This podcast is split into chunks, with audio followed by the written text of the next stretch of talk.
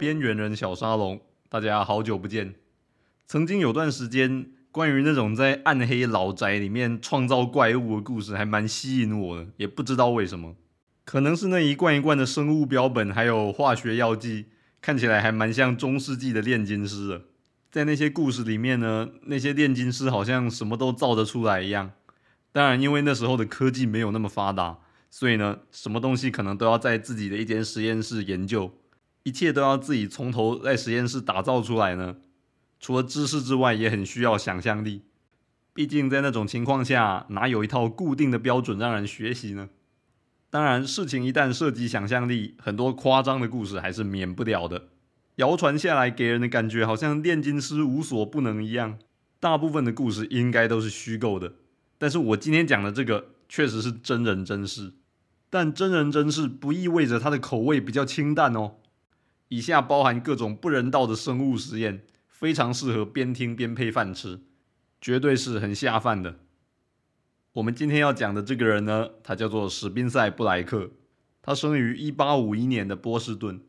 我们今天所知道有关所有他的资讯呢，都是从他自己的日记，还有他跟他哥哥的书信里面去看到的。他母亲在他非常小的时候就过世了，所以他们两个兄弟在童年是非常没有安全感的。他们的父亲呢是波士顿一个很有名的解剖学教授，他们上课需要很多的尸体来解剖嘛，但是哪来那么多尸体呢？在那个年代，尸体的来源是很缺乏的。所以非常依赖盗墓去偷尸体来解剖，有的人听了可能会很愤慨，这是不是太亵渎了呢？哎呀，不过就是一具尸体罢了，十九世纪的人都不在乎了，你还替他在乎干什么？难道保存了完整的尸体，他就能像木乃伊一样复活吗？人还是要有点出息呀！在他们父亲的办公室呢，放了几具保存的非常完整的尸体，做过防腐处理的。这是他最得意的收藏。那个尸体保存的不但完整呢，穿起衣服来还栩栩如生的。他们就这样穿衣服的摆在办公室里面，看起来非常的恐怖。他们的老爸是波士顿当地最有名的医学教授，学生越来越多，对尸体的需求也就越来越增加了。合法的供应管道早就不够他用了，所以他成了尸体黑市的最大买主。最后干脆自己动手挖坟墓算了。他的两个儿子呢，就成了他最好的帮手。你看，从小就帮老爸偷尸体，有前途啊！在史宾塞的日记里面呢，他有非常详细的记录他小时候帮老爸偷尸体的过程。据他自己的描写呢，半夜到墓园是非常惊险刺激的，而且他小时候受到基督教信仰的影响还是比较深的，所以对于盗墓这种事情还是蛮有罪恶感的。他老爸就不断的重复跟他们说。没什么好怕的。他们把棺材挖出来之后呢，就会把棺木给敲碎，里面就会冒出一股浓烈的腐臭味。那个味道真的是朝闻到夕死可以啊！他老爸后来死于天花，是不是挖尸体感染的，我就不知道了。要得天花也不一定要挖尸体啊。在他老爸死后呢，史宾塞决定长大要成为医生。当然，他想当医生的原因，并不像故事里面常听到那种。小时候父亲病死了，长大决定从医，把人类从病痛中解救出来，那种感人的故事，哎，那种故事你听听就好，可千万别当真啊！但也不是像现在所流行的那样，挤破了头要考医学院，就是因为医生很赚钱，那又有点太现实了。都不是，根据他自己的日记描写呢，在他老爸的死亡过程中，他觉得那个过程本身是一个奇观。很吸引他，对他来说并不是一个悲剧，而是一种生命的现象。虽然这听起来有点猎奇，葬礼的时候呢，其他人都笼罩在一种哀伤中，但是他的眼神却充满了兴奋和喜悦。他从父亲的死亡过程中感受到了一种奥妙。有的人听到这里，应该已经有一种不好的预感了吧？之后呢，他们两兄弟就到波士顿医学院去就读了。史宾塞的表现非常的优秀。他的师长也都觉得他很快就可以成为一流的医生了，但这段时间呢，全球的医学正在经历剧烈的改变，对细菌有更进一步的了解，公共卫生的条件也大幅改善了，医护人员在手术前呢也都会消毒洗手，而且最重要的是麻醉技术终于出现了，开刀不像以前那么可怕了。史宾塞很快的就拥抱这些新技术，而且也提供了他自己的见解，还有改良的方法。在学校的这段时间，他也开始接触他最有兴趣的领域，就是身体异常突变。有些畸形的症状非常特殊，但是这些畸形都不是很容易接触到，因为他们不是很早就夭折，要不然就是被藏在很隐秘的地方。其中，在费城中心的格罗斯米尔博物馆里面呢。就放有一具双头连体鹰的骨头。史宾塞的第一篇研究论文就是以这具双头连体鹰来当做主题的。这篇论文得到很高的评价，但是却没办法被广泛的流传，因为很多人觉得你有那个时间和能力呢来研究这个，还不如多花点时间在研究麻醉技术啊，或是如何让手术更有效率。你研究这个东西真的是浪费时间。这也让他受了不少挫折。他在自己的书信中就写：“别人都觉得我的研究没用，但我一直想知道，如果生命的诞生本身就是一种奇迹的话，那到底是什么导致这个奇迹出现这样的缺陷呢？”这个问题不止他想知道，今天我们大家也很想知道。尽管现在这方面的研究要比当年多得多，但在基因方面所能掌握的知识还是非常有限的。在医学院的第一年呢。他就开始练习插画。当时的医生用速写或者笔记记录医学上的研究和发现是蛮基本的事情。很多医生的素描呢都能做到非常的写实，因为他们对生物的结构有很深的了解嘛。史宾塞对素描特别的热衷，除了自己画之外呢，他也帮其他的学者画素描。其中他就帮一位植物学家画了上百幅的植物，每一幅都画得非常的精致。我手上这本书有很多他的素描。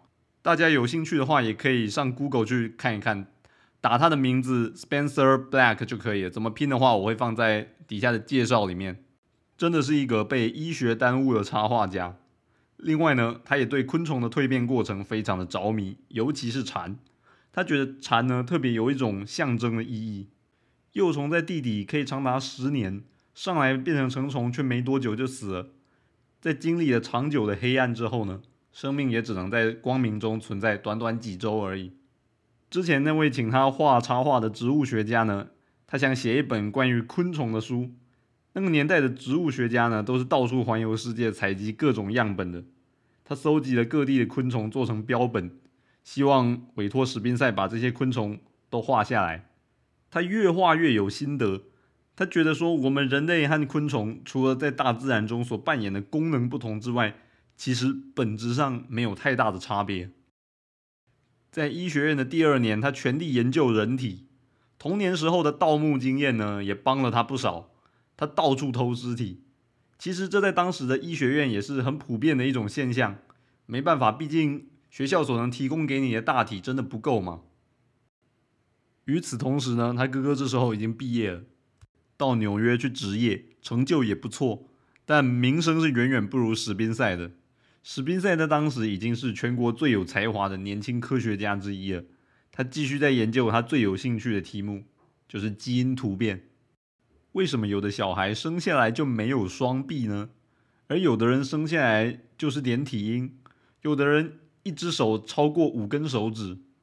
他觉得想解开为什么会有这么多异常现象背后的原因之前呢，我们可能要先了解到底什么是正常。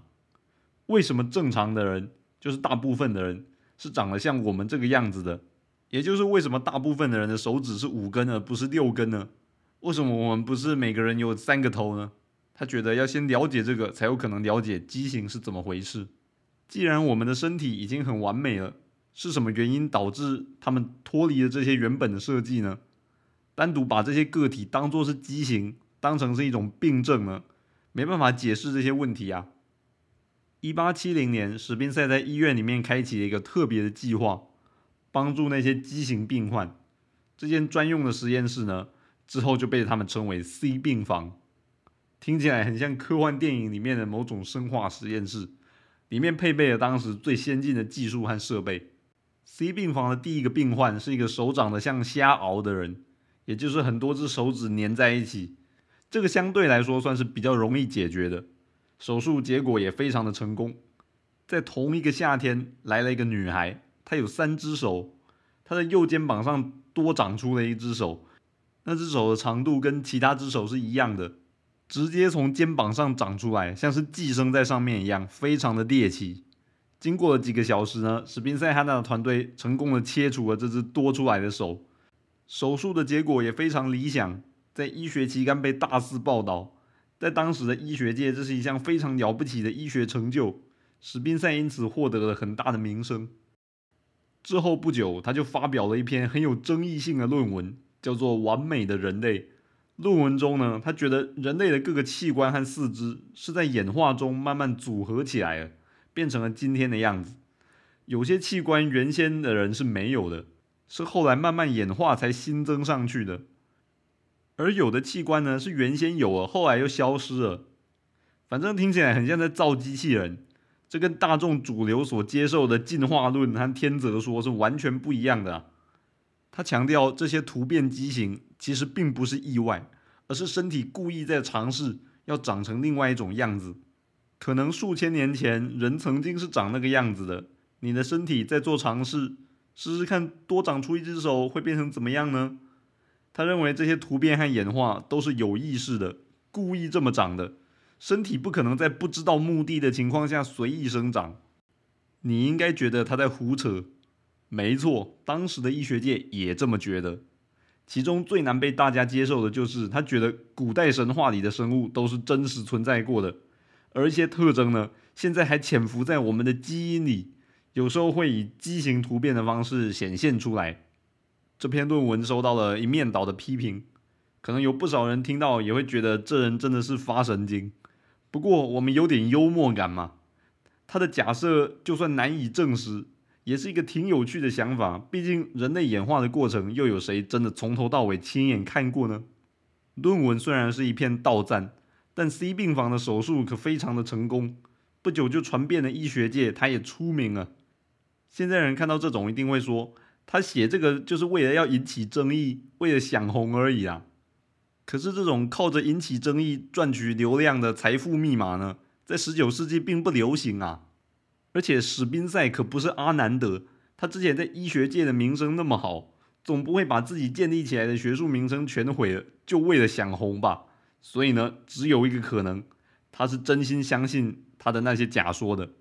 在这段时间，全国的医学社群都因为 C 病房的成就而振奋，学生越来越多，入学门槛也越拉越高。在这段时间，来了一个年仅九岁的病患，他生下来就多了两只脚，而且腹部长出了一只手，很恶烂，对不对？更恶烂的还在后头。他们帮他进行手术，才没几分钟呢，那个孩子就有很严重的并发症，经过极度痛苦的四十五分钟后呢，终于死了。由于那个手术现场呢实在是太惨了，没有目睹的人是无法想象的，所以在现场的那些工作人员呢，都留下了一层阴影。这次病患的死亡呢是无法预测的，而且也没什么方法可以避免。但是史宾塞一直有一种很深的罪恶感，一直陷在里面出不来。这件事对他影响非常深，也让他和他的同事之间的友谊出现裂痕。原本他们就有很多观点不同。这件事呢，就成了压倒骆驼的最后一根稻草。基于一些我们不知道的原因，他一直把那个小孩的死归咎于病房所有的工作人员。当时他的情绪非常的低落。不久呢，他老婆生了第二个孩子，这孩子生下来几天就夭折了，这给他的打击非常的大。他的性格在这段时间也有了很大的转变，变得非常愤世嫉俗，而且越来越难相处。非常的暴躁，容不下任何一点跟他不一样的意见。他在医学院的名声呢也变差了，但是在这个同时呢，他对医学的专注倒是越来越增加，已经到了执着的程度。到后来甚至完全忽视了和人的相处，还有家庭生活。在医学院中，他该尽的责任呢也做得越来越少。一八七七年是他在医学院的最后一年，这时候呢，他已经几乎不再做任何有关医学院的工作了。彻底成了薪水小偷，他把全部的心力呢都放在个人的研究上。史宾塞对于演化上的观点也越来越极端，跟医学界的人呢已经是完全两个平行宇宙了。他最新的演化学论点认为说，人在经历了天择演化途中呢，失去了一些原本非常重要的部分。也许我们演化成这个样子，并不是真正最好的结果。这正是导致会有这么多突变畸形的原因。人类到现在呢，其实还一直在演化。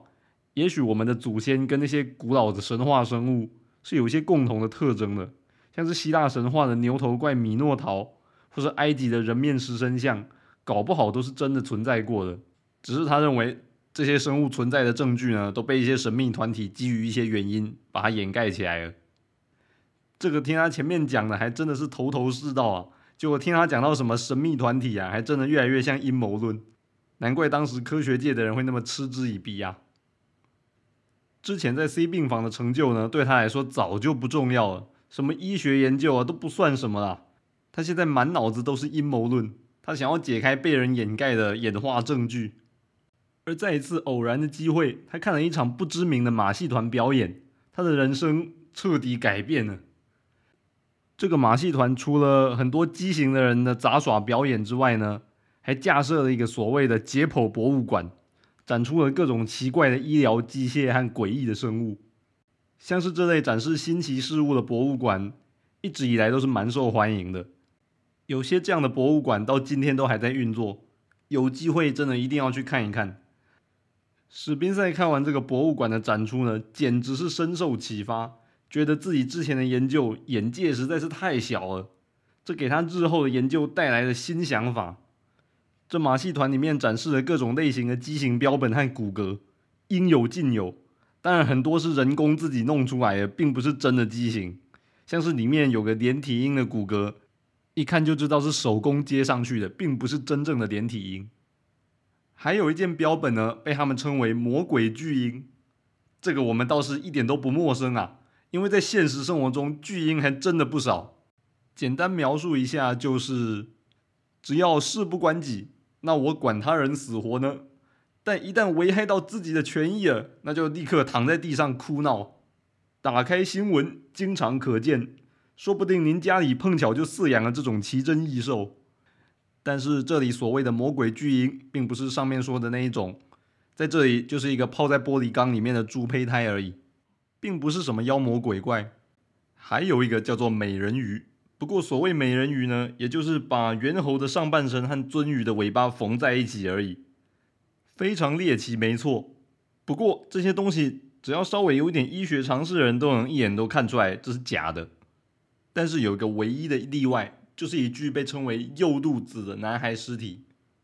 这个很特别，他的膝盖往反方向弯曲，皮肤长了浓密的毛发，长得就像鹿一样，梅花鹿的鹿。它的头盖骨。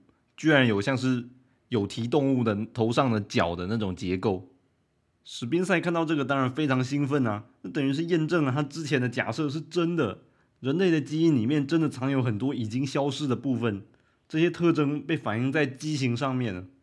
他就花了不少钱把那个右路子的尸体买了下来，藏在家里的阁楼做研究，直到解剖完以前呢，他的家人都不知道。干这种事还是要偷偷的来。这个发现进一步印证了他的假说：神话里的生物有可能都是真的存在过的。他觉得这只跟希腊神话中的 Satyr 是非常有关的，就是被阿波罗剥皮的那只。但是呢，他在解剖中也发现，尽管这只的样子非常像鹿，但是它还是跟人结构上比较相近。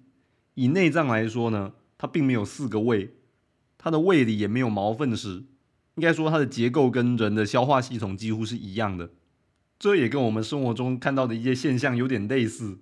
有的人，你看他不论是行为还是思考方式，怎么看都像是猩猩猴子，但是呢，它的结构毕竟还是人的，再怎么像猿猴，穿的衣服站在那里，勉强看起来还像个人。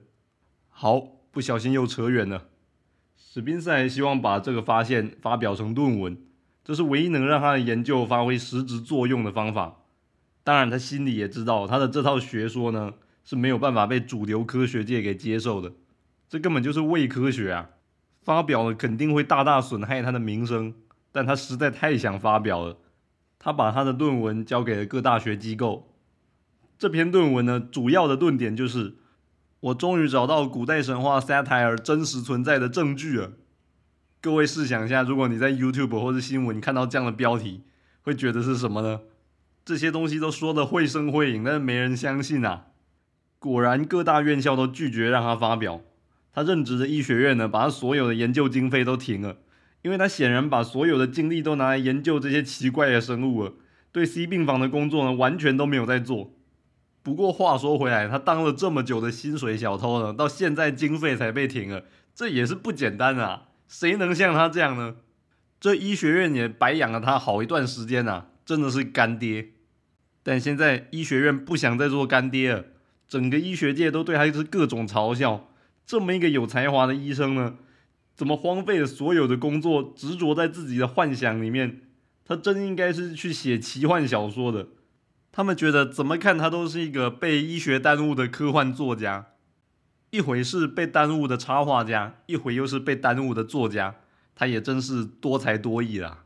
但他还是想要继续他的怪物研究，所以他终于做了一个决定，放弃了他所有的医学事业，加入之前那个马戏团，而加入了这个马戏团才是一切惊涛骇浪的开始。不过今天的节目也有点长了。所以我打算分成上下两集来讲，不然大家一次听太久，我怕会有点负担。我们下次接着聊。